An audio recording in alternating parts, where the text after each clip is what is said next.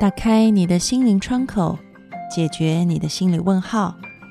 我是安安老师，我在荔枝 FM，关注心安理得，给你的生活困惑一个专业、有趣的解答。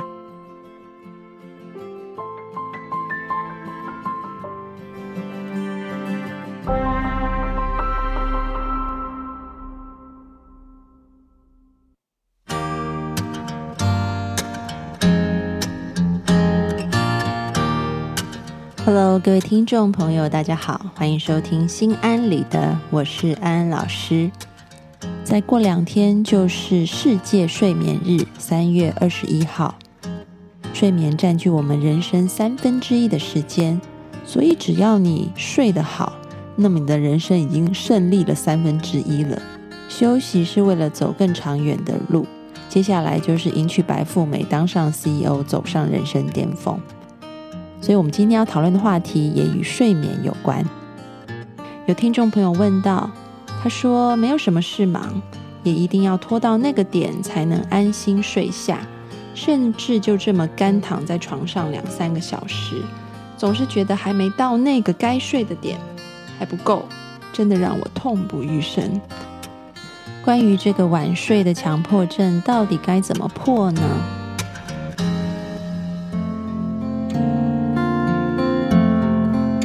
老师想先从一个生理的方面来讲，为什么会有这种晚睡强迫症的状况？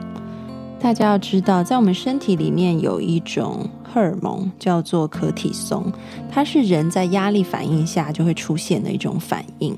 正常的这个可体松的循环是，当我们白天做事情的时候，可体松要上去，因为它要让我们有能量去做事情。那晚上的时候呢，可体松就要下降啊，也就是说，我们身体开始放松，我们可以进入睡眠。所以呢，这个可体松的曲线是白天高、晚上低的，这是一个正常人。那么刚刚提到，可体松是在压力反应下才会产生的。如果我们长期暴露在一种慢性的压力，我们的身体就会制造很多的可体松，因为我们必须要去应对。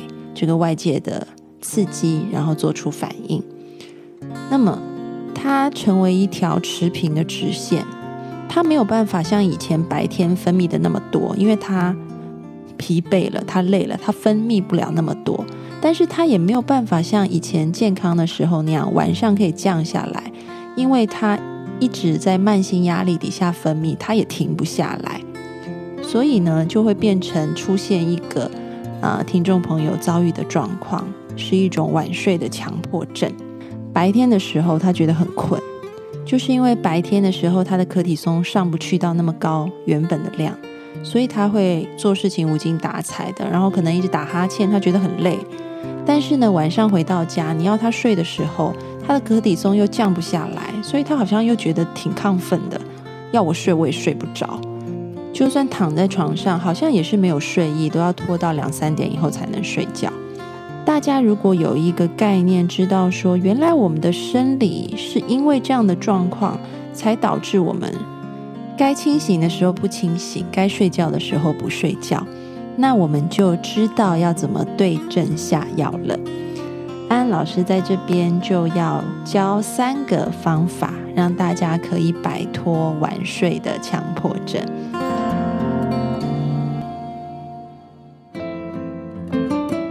点就是在白天的时候呢，我们做事情要给自己一点点舒压的时间。你白天不要把自己搞得太累，偶尔你就要给自己，比如说一个钟头在电脑前面工作以后，起来放风五分钟，听一点音乐，或者是做一做体操，或者是呃跟同事聊聊天，稍微舒压一下。让自己白天不是一直长期处在一个慢性然后高压的状态，这一点很重要。但是呢，有一点比较特殊，要提醒各位听众朋友的，就是白天你舒压的时候，你不要打盹或者是去睡觉，因为如果你白天，比如说午睡的时候，你就在那里呼呼大睡的话，你就把晚上的份给睡掉了，你晚上就不会那么想睡。所以我们要做的第一点就是白天工作，适时的舒压，但不要睡觉或打盹，这是第一点。那么第二点呢，就是我们在到了晚上，我们可以做一些事情来帮助我们睡眠，来帮助我们的可体松可以下降。比如说，你可以在睡前洗个热水澡，然后最重要的一点就是时间到了，请你把手机关掉。现代人晚睡非常重要的一个原因就是不断的在使用手机和电脑。所以你的那个刺激一直不断的给自己，你自然而然你的可体松就没有办法放松下来。安安老师可以教你一个方法，这也是我自己用的方法。固定每天，比如说你觉得自己最好在十二点钟上床睡觉，所以无论发生什么事情，一到十二点，你就是把手机电源给关了，而不是把它调成静音或者是调成震动。就是直接把它关掉，这个比较可以让你死心。那么，当你躺在床上的时候，你可能觉得啊，我还是睡不着，没有关系。嗯，安老师教你一个比较简单的放松的方法，那就是你可以试着绷紧你全身的肌肉，绷到最紧，从脚趾、小腿、膝盖、大腿、屁股。然后胃啊、背、手到头、脖子，全部都绷到最紧，然后绷到紧到不行的时候放开，然后你就会发现全身的肌肉因为有一个反作用力，所以它就突然的松弛下来。你可以连续做个几次，然后让自己的肌肉越来越放松，越来越放松。当肌肉放松的时候，你的脑部也会。开始出现阿法波，那个就是要进入睡眠前期的一个脑波，你自然而然就会比较容易睡觉。这个是一个最简单的方法。那么第三点呢，跟前面两点不一样。前面两点我们讲的都是一个比较 physical 的，就是一个比较嗯，从生理或者是从。行为上面，我们怎么样可以来应对晚睡强迫症？那第三点讲的就是从思想呢。如果你躺在床上，然后你心里就不断的想着我应该睡觉，但是呢还有好多事没做，就这么睡觉太可惜了。现在睡觉真的会让我很焦虑，我一定要起来做点事情，打开电脑，打开手机，看看有没有人找我。躺在床上的时候，一直这种思绪在头脑里盘旋、挥之不去的话，那么真的可能你就有这种晚睡的强迫想法了。我们要怎么样来应付这种强迫想法呢？前面两点讲的都是行为上的，第三点我们要讲的就是从思维上面的改变。这个思维上面的改变呢，基本上我们在面对强迫症的时候，很重要就是。对于那些引起你焦虑的事物，我们不做反应，这什么意思？就比如说，一个如果有洗手强迫症的人，他会觉得摸到任何东西上面都有病菌，都很脏，所以会生病，所以一定要洗手。那么当他不洗手的时候，他会很焦虑；当他洗手了，才能够抵消那个焦虑的感觉。因此呢，我们就会建议他。最好是在你碰过东西以后，你很想要去洗手，因为你感觉很焦虑的时候，你先忍住，你就不要去洗，看看会发生什么事。诶，结果他今天没去洗手，就发现他明天并没有生病。这种强迫想法慢慢的就会消减，就并不是一个。A 一定会导致 B，没洗手一定会生病，并不是，因为你重复的用你的行为去验证不洗手，其实并不会生病。因此呢，面对晚睡的强迫症，我们也可以采用同样的做法，那就是我们不要去对我们的焦虑来源做反应。睡觉让你感觉很焦虑，所以你就起来开手机。因为那样子可以抵消你的焦虑，但是现在我们可以试另外一种方法，那就是和你的焦虑感和平相处，而不要对它做出行为反应。这句话很重要哦，我再强调一次，你可以试着跟你的焦虑感和平相处，而无需对它做出行为反应。所以，如果你躺在床上，心里面开始出现“我不能睡，我还有好多事没做”，当你内心出现这种想法的时候，先试着不要去对它做出反应，不要立刻去开电脑、开手机。我们试试看，跟他和平相处，看看会怎么样。打一个比方，相信每个人都经历过，就是小时候妈妈叫我们一定要好好写功课，要好好念书，然后我们就说好好好。然后呢，房门一关，妈妈在外面烧饭，我们在房间里看漫画，就把那个功课先放一边。妈妈还是在屋子里面，但是呢，你房门一关，你在你自己的小天地里，又可以做你喜欢做的事情。晚睡的强迫症就像那个妈妈的碎碎念，哈，一直唠叨你要去写功课啊。但是只要我们关起房门，我们还是可以在自己的小天地里面看我们喜欢的漫画书。所以你可以允许这样的声音在你心里出现，但是你不需要对它做反应。你可以像回答妈妈一样说：“我知道了。”对你头脑里的这个想法说：“我知道你有这样的想法。”但是呢，我现在要选择做我自己要做的事，那就是我要放松我的肌肉，我要预备自己进入睡眠。学习和焦虑和平相处是一个很重要的功课。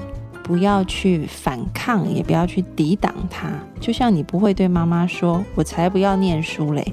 因为这样子妈妈就会火冒三丈，更来烦你。你会对妈妈说：“我知道了。”你就用同样的方法对待你脑中的强迫想法，那就是允许它的存在，然后自己再制造一个新的空间，让你新的想法、决定要做的、应该要做的事情，在这个新的空间里面得以施展。希望各位听众朋友可以学会哦。所以今天的安心金句就是：请把强迫想法当成老妈的唠叨，无需反应，听听就好。好，我希望我老妈不要听到这一集。好，要心战喊话一下，妈妈，我还是。都有在认真听你的唠叨的，我是很爱你、尊敬你的。好的，各位听众朋友，听了这一集以后，有没有任何的想法想要反馈给安安老师的呢？欢迎你进入心安理得的讨论区留言，告诉我你的想法，或者是你曾经战胜过这个晚睡的恐惧症，也可以在上面留言，跟我们分享你的经验哦。接下来我们要进行安心信箱的环节，要来回答听众朋友的问题。首先是来自 Lina 的来信。Lina 说：“我有一个长不大的姐姐，今年都已经三十四岁了，整个人生一团糟。二十四岁毕业之后就没工作过，沉迷游戏。大学有一个对她百依百顺的男朋友，一毕业就结婚了，但很快就离婚了。”其实是姐姐在网络游戏里有个男朋友，居然说要娶她，而且她居然还相信了。过年的时候就这么失踪了，抛下自己的家庭去找了那个人，我们都不知道她在哪里。接到她电话说怀孕了，要和那个玩游戏的男的结婚。现在才多久啊？又有了小孩，她又说要和这个男人离婚。为什么我的姐姐这么大了，思想还那么不成熟？我应该怎么劝她呢？听到 Lina 的来信陈述，其实跟我们今天讲的主题有一点点的关系。因为其实 Lina 的姐姐很明显的就是有这个网瘾的症候群，网络成瘾。目前呢，在全世界的这个精神医学里面。对于网瘾的这个关注和它造成的负面后果，开始慢慢的有和药瘾、酒瘾齐平，甚至是超越的趋势。因为这个人口是远远大于药瘾和酒瘾的。网络成瘾的患者呢，通常就会非常影响到他平常的生活。他可能在他的婚姻关系里，或者是工作上面都没有办法再继续了，因为。他工作的时间，他要打游戏，或者是他的婚姻关系，他会对现在的男友不满，而他在网络世界里面找到的关系，他会觉得更加的好，所以会投身在那个网络关系里头。但是呢，把那个网络关系搬到现实生活来，又会发现有很多问题，所以处理的一团糟。那么会造成网络成瘾，通常，嗯，跟。身旁的亲友的态度也很有关系，就是在他还没有到成瘾的时候，只是开始在玩，然后也很喜欢的时候，亲友的两个态度可能就会造成他日后会不会成瘾。一个就是你很放纵他，就是可能寒暑假的时候，小孩子待在家里打游戏，然后父母就想，好吧，就让他尽量的打吧。那这样是不行的，因为。放任了他，没有人管他，他投身下去玩，那他真的就被里面迷住了。那第二种呢，是父母发现他在玩的时候，就会斥责他，然后骂他、管教他，这种也可能会造成他更沉迷。因为在现实生活里面有挫折，所以躲到网络世界里去，会获得更好的满足。根据这样子的一个。情况呢？安安老师要给丽娜一个建议，那就是你和你的家人先不要用一种非常否定啊，或者是一种斥责，或者是一种觉得他很荒唐、瞧不起他的态度去和他谈，因为这样子会让他觉得好像还是打游戏比较好，因为那里面的人对我比较好，我在那里面拿到分数，我也比较有成就感。嗯。试着用一种关怀和了解的心，去和姐姐谈谈，为什么她会这么喜欢打游戏，然后她在游戏里面获得什么，是她在现实生活当中不能获得的。那么，我们可以帮助她怎么样来克服现实生活的那些障碍，无论是在工作上的，或者是在人际上的，用一个开放、接纳的心去跟他谈。这样子呢，他比较会愿意从网络世界里走出来和你谈，也比较有可能帮助姐姐重新的回归现实生活。那么安安老师也要告诉丽娜，你不要给自己太大的压力，只要做你该做的事，这样就够了。因为有时候呢，对于成瘾的患者来说，要真的脱离，必须他自己有决心，就像一个顿悟的过程一样。灵光一闪，决定真的要这么做以后，就放下屠刀。可能不能立地成佛，但是至少他有心在每一步当中去改善他的现况。那么，那一个放下屠刀的决定，还是要当事者本身有这样的意愿去做的。所以，你只要静心的用一个开放、接纳的态度去对待姐姐。尽好一个妹妹的本分，这样就足够了。祝福你。接下来是小熊猫的来信，他说：“安安老师，我从小到大都有个问题，就是吃饭吃不好。我肠胃本身就不好，但我觉得更多的好像心理上的问题，让我每次吃饭都会焦虑，连和朋友聚会也会担心自己吃不好会被朋友说，尽量表现的胃口很好。”但是如果今天吃饭吃得好，我就会特别开心。总之，我就是一吃饭就特别烦，特别注意，特别担心，已经困扰我很久了。我现在会为了能吃一点去健身，但吃饭的时候还是很焦虑，怕表现不好。为什么别人都没有这样的问题，我会这样啊？小熊猫，你知道吗？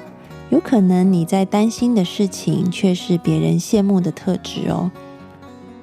现在社会上，大家都是希望能少吃一点，但是呢，小熊猫你却担心自己没有办法吃太多。安安老师要鼓励你做自己，你要试着去倾听你身体的真正的需求是什么。也许你的身体真的不需要那么多的食物，它就可以运作的不错。而你硬要逼它吃那么多，其实它也不太开心，然后你也会很焦虑。所以，当你自己一个人吃饭的时候，就怎么样舒服怎么样吃。就算吃的量不是很多，但是你可以问问身体，这样够了吗？如果他觉得够了，嗯，不需要那么多的食物，我也可以运作的很好的话，那么就顺从身体他自己的意愿。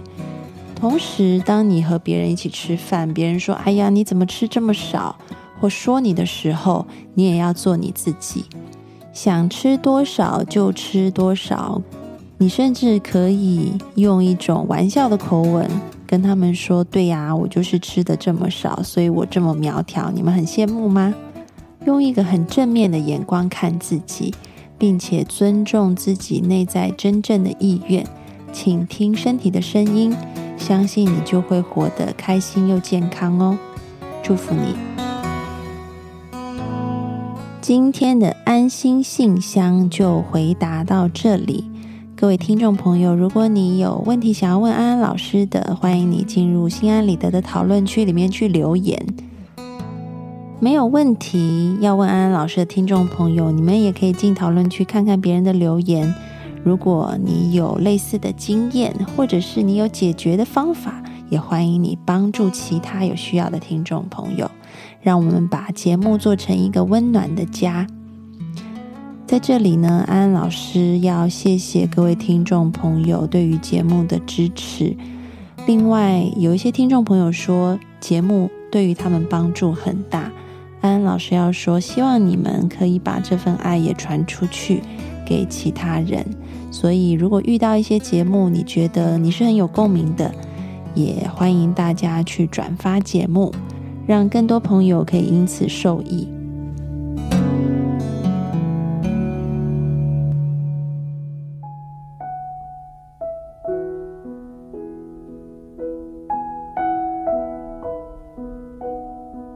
收听心安理得，让你对心理学多一些知识，对人性多一些了解，你对世界就多一份明白，而对生命也就多了一份自在。感谢你今天的参与，我们下次节目见喽，拜拜。